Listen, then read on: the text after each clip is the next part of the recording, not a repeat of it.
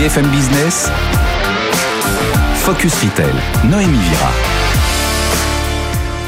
Bonjour à tous, ravi de vous retrouver pour cette dernière de l'année. Au sommaire cette semaine, le mois de décembre, période décisive pour les enseignes de jouets. Il ne faut pas se rater. Le chiffre d'affaires du marché français du jouet était en recul de 5% entre janvier et juillet 2023 comparé à la même période en 2022. Les évolutions qui sont bien sûr inégales, certains secteurs tirent leur épingle du jeu.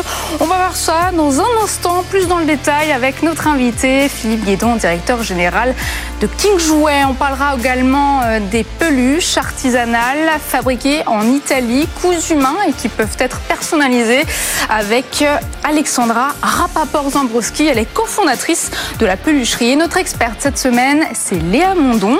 Elle est directrice du planning stratégique d'Altavia Aura. Elle nous parlera des jouets vendus en ligne, mais aussi des jouets inclusifs. A tout de suite. Focus Retail, la distribution de demain s'invente aujourd'hui. J'ai le plaisir d'accueillir cette semaine euh, Philippe Guédon. Bonjour. Bonjour. Vous êtes euh, directeur général de King Jouet. À mes côtés également Léa Mondon. Bonjour. Bonjour. Vous êtes euh, directrice du planning stratégique d'Altavia Aura. Alors j'étais dans un de vos magasins tout à l'heure, euh, Bon Philippe choix. Guédon. Ça sentait le parfum de la fraise tagada, encore de la barbe à papa, une odeur de fête foraine qui flotte actuellement dans une quarantaine de vos magasins. Pourquoi le choix de ce marketing olfactif? Ben, on parle beaucoup d'expérience client et le, le- tout ce qui est, comment dirais-je, qui, qui amène un peu une, une différenciation de notre point de vente par rapport à ce qui peut se pratiquer euh, par ailleurs, vont dans le sens attendu. Donc il y a, l'odorat, il y a la musique. Vous avez peut-être aussi entendu une musique qui est un peu, euh, comment dirais-je, hors du temps.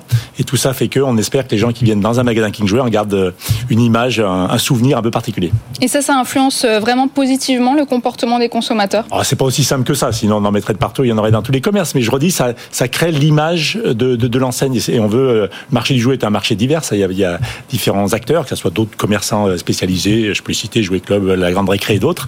Euh, mais il y a aussi des acteurs hypermarchés, hein, plus, plus traditionnels. Il y, a, il y a bien sûr Internet. Donc il faut que l'enseigne, qui jouait dans le cas présent, arrive un peu à sortir du lot.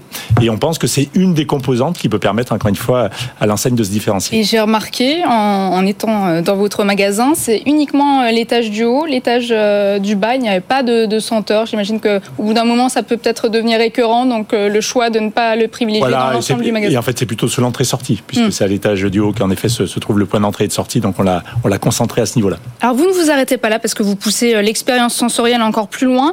Euh, Vous sortez le maximum de produits de leur boîte. Est-ce que le client, il achète plus lorsqu'il peut toucher et jouer avec les articles mis en vente? J'ai envie de dire bien évidemment. Mm. Mais, mais là aussi, ça fait partie de l'expérience client chez King Jouet. Là aussi, on cherche, encore une fois, euh, on se pose la question pourquoi les gens viendraient chez nous plutôt qu'aller ailleurs? Euh, Aujourd'hui, Internet a, peu près, a pris à peu près 25% de part de marché. hein. Un, jouet sur quatre est vendu par un site Internet qui n'a pas de magasin. Bah, si on veut amener autre chose, il y a, l'offre sur ces sites Internet, il y a généralement les prix aussi. Donc il faut qu'on amène autre chose. Et le- le- les éléments de différenciation, ça passe aussi par par le fait de pouvoir sortir les jouets, faire connaître les nouveautés, aussi bien aux enfants qu'aux parents, parce que les parents sont tout aussi intéressés à jouer euh, avec euh, ce qui est sorti des boîtes que peuvent l'être euh, les enfants. Et justement, vous parlez euh, du marché euh, français du jouet. Le chiffre d'affaires était en recul au premier semestre 2023 par rapport à la même période en 2022. Vous tirez, euh, vous semblez tirer votre épingle du jeu, car il semblerait que vous n'étiez en recul que de 1%. Euh, Les ventes de décembre, elles correspondent à vos attentes pour l'instant, vos prévisions? Alors en effet, le temps de passage à fin novembre, le marché est à peu près à moins 6, moins 7, ce qui n'est pas une- un bon résultat. King Jouet s'en sent mieux que le reste, mais malgré tout à moins 1, donc c'est un léger négatif. On est convaincu que décembre va être en positif. Je l'espère le marché, et en tout cas King Jouet, donc on va rattraper une partie de ce retard. Maintenant, il est probable que malheureusement, cette année soit une année euh, négative. On a eu de très belles années hein, dans le marché du jouet. On a plutôt bénéficié de la période Covid. hein. Les gens se sont retrouvés chez eux, en famille, à jouer notamment à des jeux de société, mais aussi à d'autres jouets de manière plus large. Et là, malheureusement, il y a un petit, comment un petit recul sur l'année 2023 Et comment on l'explique?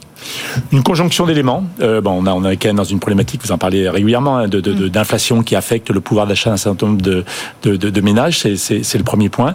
Il y a aussi euh, le, le- le fait que aujourd'hui le jouet, pa- pardon pour les médias, mais n'est toujours pas toujours regardé sous un angle positif. hein. On parle beaucoup de seconde main et c'est très bien. La seconde main, c'est 5% du marché, 95%. Seconde main que vous proposez aussi propose euh, aussi, dans mais vos magasins. 95% c'est des jouets neufs. Euh, je vous présenterai peut-être tout à l'heure des jouets. C'est Mm. des jouets de cette année. Par essence, vous les vous les trouvez pas en seconde main. Si votre enfant vous a demandé ça sur la liste du Père Noël, il serait peut-être malvenu de lui proposer le jouet d'il y a 5 ans euh, en arrière. Puis trois, dernier élément, c'est que je pense, et là aussi, euh, ça, ça, ça fait un lien avec euh, votre antenne, c'est que je pense que les fournisseurs ont un peu désinvesti en médias. Médias, malheureusement.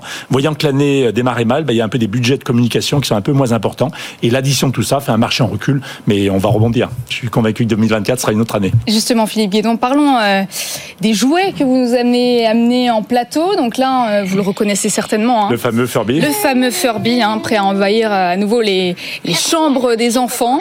Hein, les parents connaissent très bien. Très joueur, très interactif. Voilà, mais je pense qu'il voilà, vous a, phare de la fin des 90. à nouveau ou l'inverse qui revient dans une nouvelle version, une nouvelle génération. Exactement, un autre jouet bourré d'électronique, hein, qui est le Bizzy, qui est la meilleure vente de l'année. Il y en a quasiment de plus nulle part, un peu, un peu chez King Jouet, où là vous avez un petit euh, animal en hologramme, je ne sais pas si on le mhm. voit bien à l'antenne, et là aussi il y a une... Vous pouvez le montrer, monter un petit peu plus, ouais. descendez-le, descendez-le. Descendez-le, montez.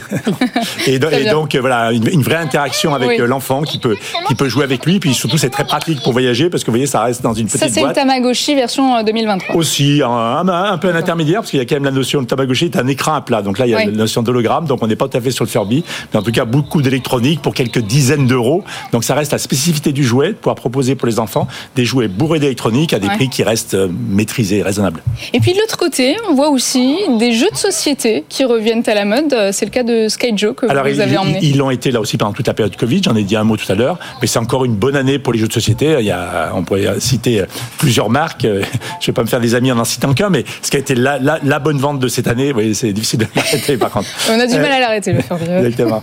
C'est le, c'est le Sky Joe, donc une des meilleures ventes. Voilà. Puis j'ai amené aussi quelques cartes euh, de, de, Pokémon. Donc, ah j'invente rien, mais c'est aussi, ça a été aussi une année euh, Pokémon. Là, il y a quelques, quelques cartes qui sont des cartes argentées. Un jouet sur quatre vendus en France est un jouet euh, sous licence. Exactement. Et, Et, et c'est presque moins que dans d'autres marchés. Donc, on est convaincu qu'il y a encore du potentiel sur le marché français.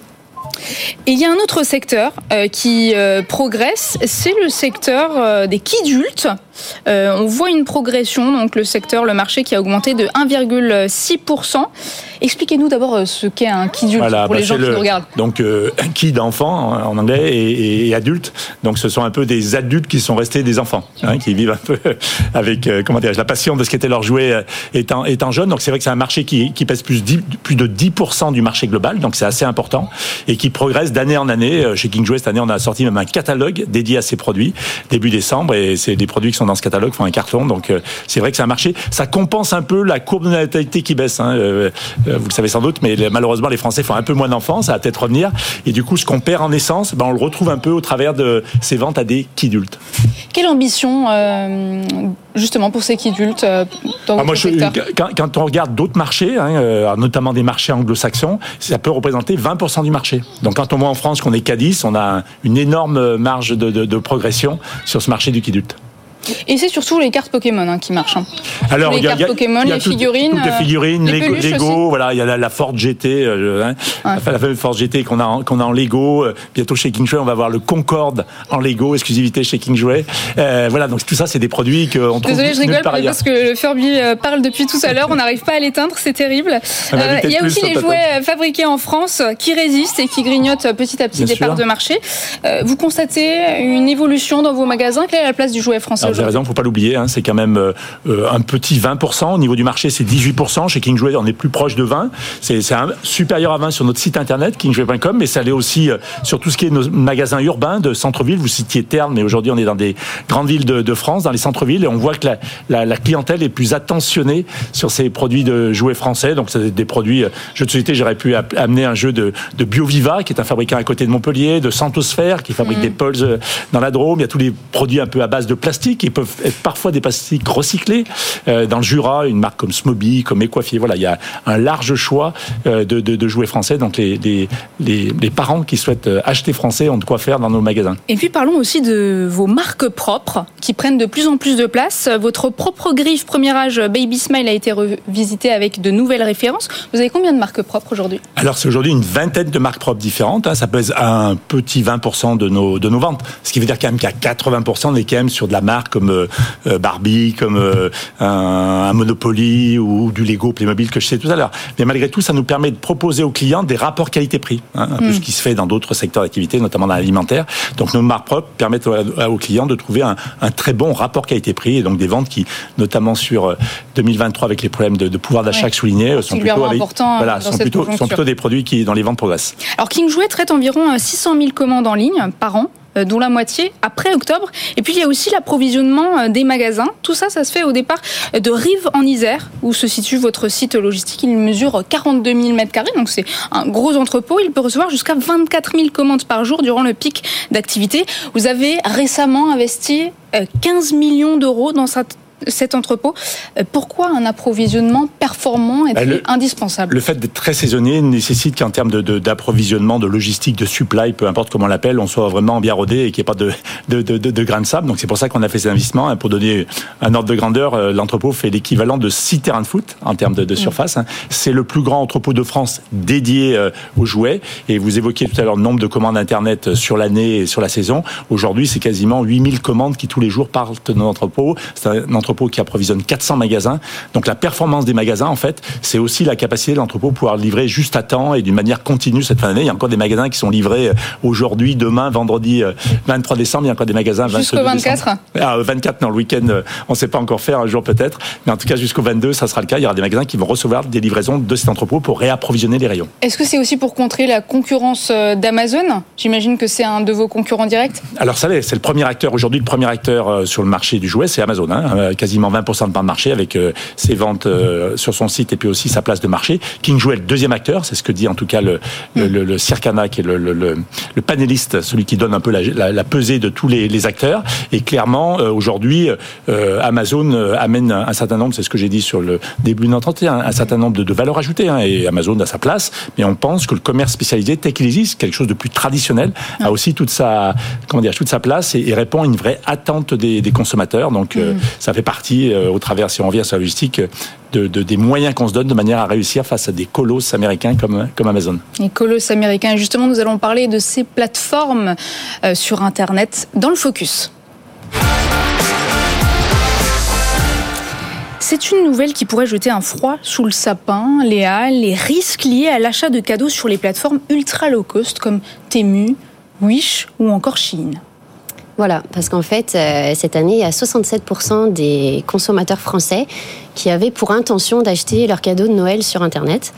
Et euh, c'est vrai que du coup, il y a plein de sites aujourd'hui, et notamment des sites d'ultra low cost, comme euh, justement Shein, Temu, AliExpress, qui vont proposer des jouets et qui, pour le coup, sont très bien référencés sur Google Shopping, donc très attrayants, mais qui par contre ne respectent pas toujours les, les, les normes CE, et du coup, ça présente un risque pour les enfants.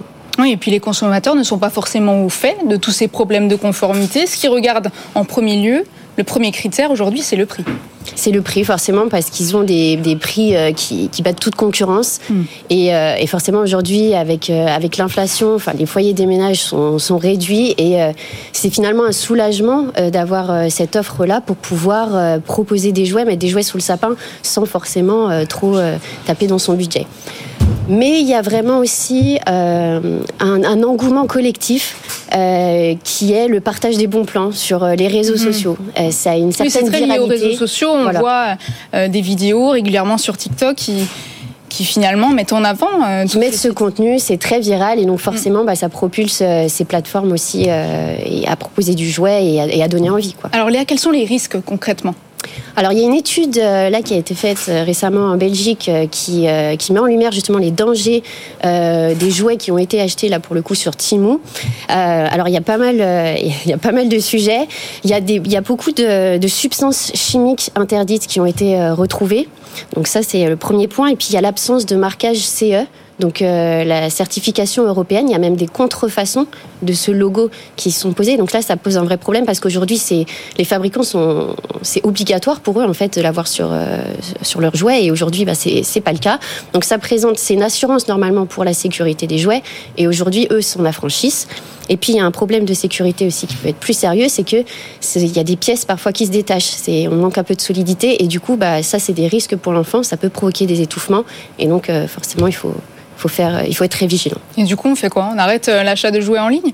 Alors, on n'arrête pas complètement parce que ça, ça, présente forcément un intérêt, mais il vaut mieux se tourner vers des, euh, vers des sites euh, de plateformes françaises. En fait, aujourd'hui, tous les magasins de jouets, on, revend aussi sur Internet. Donc, si on veut bénéficier de ces avantages-là, il vaut mieux se tourner vers ces plateformes qui, elles, sont conformes et respectent justement les, les normes européennes. Une réaction? Oui, et sont contrôlées par la DGCRF. Ce qui est important, c'est que nos sites comme kingjoy.com, eh ben, on a... Qui a déclaré que 17% des jouets étaient non conformes exactement, il y a quelques jours. Exactement. Et les douanes aussi interviennent chaque année pour expliquer le, risque d'acheter sur les, des, sites dont vous parliez. Je, je, je pense que là-dessus, on ne peut que encourager les, les, les parents à acheter sur des sites français et notamment ceux des enseignes spécialisées qu'on a pu citer tout à l'heure.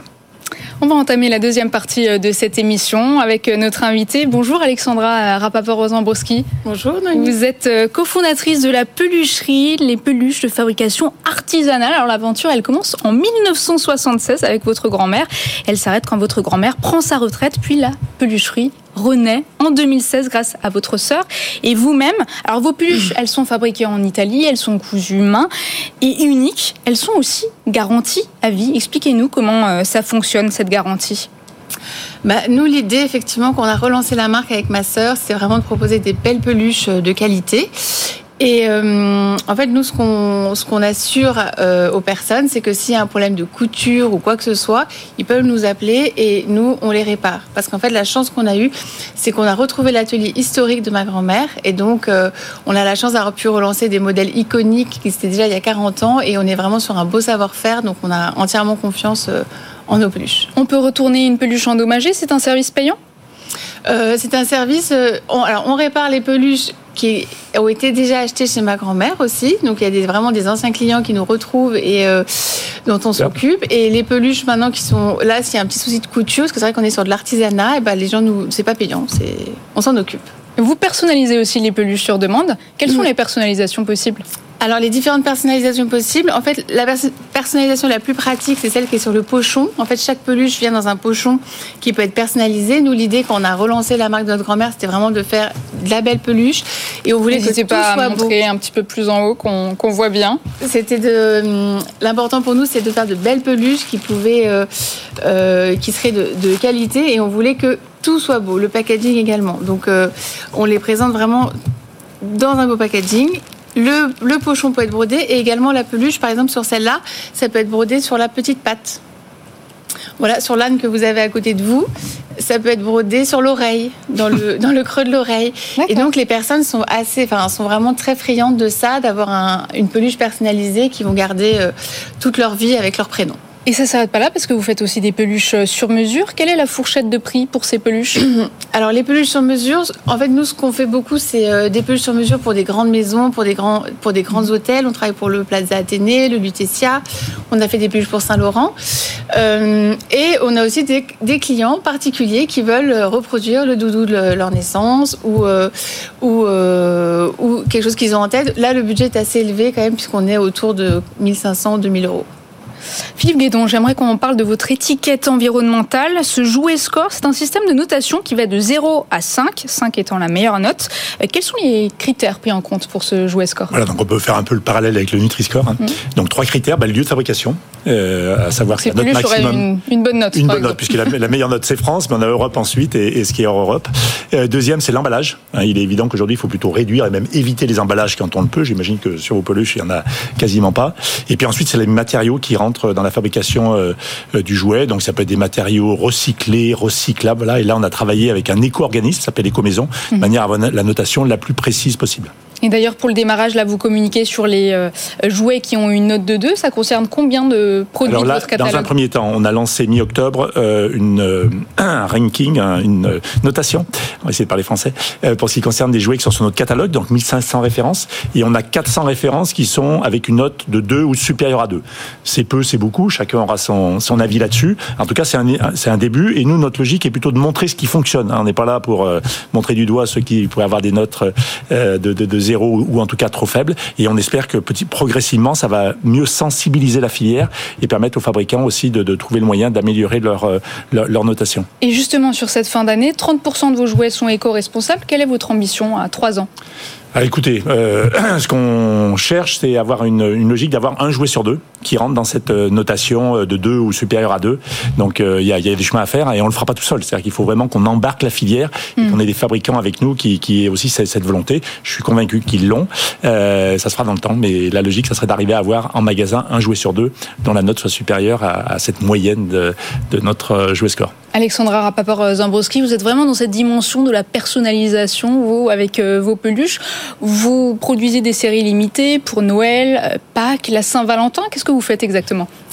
Bah, en fait, on se rend compte que on a beaucoup aussi de collecteurs de collectionneurs de peluches qui adorent justement qu'on crée euh, quelque chose de différent. Les fameux, les fameux kidultes. Hein.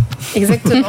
bah nous, alors voilà, nos peluches, effectivement. Justement, est-ce que ça fait partie du profil de votre clientèle, les kidultes? On vend 80% pour euh, des enfants, des naissances, surtout avec le petit pochon brodé avec la date de naissance. Mais on a 20% d'adultes collectionneurs qui adorent et qui sont fans de nos peluches. Surtout qu'on a un design assez réaliste, donc qui plaît aussi aux plus grands. Et j'ai oublié la question. Et ça va de quel âge à quel âge maintenant? Ah bah nous, les peluches, ça va de 0 à 99 ans. Enfin, vraiment, il n'y a, pas d'âge, parce que les personnes âgées adorent. Enfin, il n'y a pas d'âge. Et la petite anecdote très sympa que, que j'ai en tête, qui m'a beaucoup Vous avez des, des, mamies, des papis qui viennent acheter des peluches? On a des mamies, des papis qui viennent acheter pour eux. Euh, pendant le Covid, il y a des maris qui ont acheté pour leurs femmes qui étaient assez anxieuses pour qu'elles se sentent rassurées. Et l'autre jour, j'ai une femme qui est venue de 60 ans, qui est venue, qui m'a dit qu'elle rêvait de nos peluches devant la boutique de notre grand-mère et qui, du coup, est venue s'offrir pour ses 60 ans euh, une peluche, la pelucherie. Écoutez, pourquoi pas? Quels sont euh, vos canaux de distribution actuellement? Alors nous, on vend euh, principalement sur Internet. On a aussi euh, une, une, cinquantaine de revendeurs en France, mais aussi à l'international à hauteur de 20%. Et on fait également euh, des pop-up de temps en temps pour euh, essayer de bah, d'accroître notre notoriété pour parce que nous voilà on veut vendre au, plus grand nombre nos peluches. Vous aviez un magasin très connu d'ailleurs sur les Champs Élysées. Quelles sont vos prochaines ambitions? Alors la boutique de ma grand-mère était sur les Champs Élysées et aujourd'hui c'est vrai qu'on n'a pas de boutique. Aujourd'hui si les gens veulent venir nous voir, euh, on a un showroom dans le 16e arrondissement. Et sinon on adorerait réouvrir un, flagship comme ça de peluche, mais pour l'instant, on se focus sur des pop-up euh, pour, euh, bah, pour tester le marché et voir euh, si, où ça je, pourrait. Si je me permets, dans la loge, j'ai proposé que sur nos deux magasins centre-ville de Paris, qui sont Rivoli et Terne, on puisse faire un essai et voir si en effet ces peluches trouvent cette, la clientèle. Et je, suis, et je suis convaincu que ça peut être le cas. Donc, voyez, votre émission permet aussi de faire, des affaires, bah oui, euh, effectivement, effectivement, on voit ça. J'aimerais qu'on parle de seconde vie adressée aux jouets. Vous avez 10 magasins King Ocas qui collectent actuellement des jouets d'occasion contre des bons cadeaux. Donc, ce sont des enseignes qui mixent neuf et seconde main. le marché de la seconde ça marche bien ça, ça, progresse. Ce que je disais, c'est 5%. Mm. Donc, il faut parler des 95 autres On vient d'en parler longuement. Après, ça progresse. Ça va être encore une progression à deux chiffres cette année, alors que le marché lui sera plutôt en, en léger recul, comme on l'a dit. Voilà, ça prend sa place petit à petit. Après, le, le jouet de seconde main est surtout, souvent un complément. C'est pas le, Noël, c'est la liste au Père Noël euh, des enfants. Il est peu probable que les enfants sur leur liste euh, ajoutent un produit de, de seconde main qui était donc l'actualité il y a 2, 3, 4, 5 ans en arrière. C'est qu'on voit le succès aussi des, des, bourses aux jouets, tous ces trocs, même des jouets gratuits qu'on peut Après, la seconde main, ça répond à deux attentes. Hein. Il, y a, il, y a, le côté euh, bon pour la planète, et c'est souvent euh, la, la, la, première raison qui font que les parents s'adressent, enfin vont sur des jouets de seconde main. Puis après, il y a l'aspect économique, hein, soyons clairs. Un jouet de seconde main, c'est généralement autour de 50% du prix du jouet neuf pour un jouet en très bon état.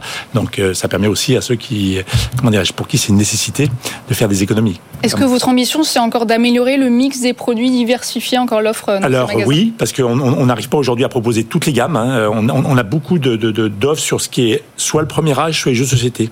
Pourquoi le premier âge? Parce que c'est une gamme sur laquelle les, les enfants n'ont euh, pas vraiment d'identité, d'appropriation du jouet. Hein. alors que lorsqu'ils grandissent, c'est leur jouet, s'en séparer, c'est un drame. Et après, jeux de société, parce que c'est des produits qui euh, restent dans leur boîte, donc il est plus facile aussi euh, de les revendre. Mais on voudrait avoir une, une offre plus large ça se fera dans le temps. Puis surtout, arriver à l'étendre à l'ensemble de nos magasins. Aujourd'hui, c'est une grosse dizaine de magasins. Mm. Euh, King Joe en France, c'est 300 points de vente. Il faut qu'on arrive à trouver le moyen d'avoir un module King Ocas sur la totalité de nos magasins. Et on va passer aux chiffres de la semaine. Léa, je vois que vous êtes euh, bien accompagnée sur le plateau. Je crois que votre chiffre porte sur l'intérêt pour les jouets inclusifs cette semaine. Tout à fait. Et donc ce chiffre, c'est 71, 71%. Et donc là, c'est euh, parmi euh, les Français acheteurs réguliers, donc une fois par mois de jouets. Et bien, ce sont ceux qui affirment que les jouets devraient plus favoriser la diversité et l'inclusion. Et de quoi témoigne ce chiffre? Alors euh, c'est un, un chiffre pour le coup assez spectaculaire, 71%, euh, qui témoigne en fait de l'importance justement euh, des jouets dans la transmission de messages à, l'enfant, euh, parce que on sait qu'aujourd'hui c'est, ce sont limite des médias en fait, ils vont ils vont transmettre des, des valeurs, des mais aussi des stéréotypes, des normes. Donc en fait ils vont avoir un impact vraiment sur le développement de l'enfant et sur l'image qu'il a de, lui-même et d'autrui. Quelles sont les marques qui s'emparent du sujet aujourd'hui? Alors les marques, elles sont nombreuses. Alors euh, beaucoup, c'est quand même à la marge de leur activité, mais euh, on a pu voir par exemple cette année euh, des, des initiatives dans ce sens-là, par exemple de, de géants comme Lego ou Barbie, Mm. qui ont sorti une gamme, en fait, une collection à destination des enfants porteurs de handicap. Donc on a pu voir chez Lego des briques qui intégraient du braille, ou pour Barbie une, une poupée atteinte de trisomie 21. Donc en fait, voilà, donc ça, ça rentre dans cette dynamique, même si ça reste un marché de niche. Euh, en tout cas, on, est, vra- on voit qu'il y a un marché, il y a de la demande et ça répond aux attentes euh, voilà, des consommateurs. Et Barbie qui est numéro 2 euh, d'ailleurs euh, cette année, lié au film, au succès euh, Voilà. euh, du film qui vient de sortir. Euh, pourquoi c'est important de continuer d'innover euh, en ce sens? Alors c'est important parce que euh, c'est pour l'enfant d'avoir de la diversification, de pouvoir se retrouver à travers les jouets, de pouvoir s'identifier. Donc ça c'est le premier point. Puis aussi euh, de, de toujours d'accepter et de respecter les autres. Et ça on se rend compte qu'il y a une vraie euh, demande du marché en fait euh, de, des consommateurs de euh, de rendre la diversité comme une normalité pour pour l'enfant. Voilà, la diversité comme une normalité. Merci beaucoup pour ce chiffre, Léa. Il vous reste encore quelques heures pour faire vos achats de Noël, des jouets ou encore des peluches. Je vous souhaite de passer d'agréables fêtes de fin d'année. On se retrouve le 13 janvier. Ce sera l'occasion de faire un bilan des fêtes. Focus Retail, la distribution de demain s'invente aujourd'hui.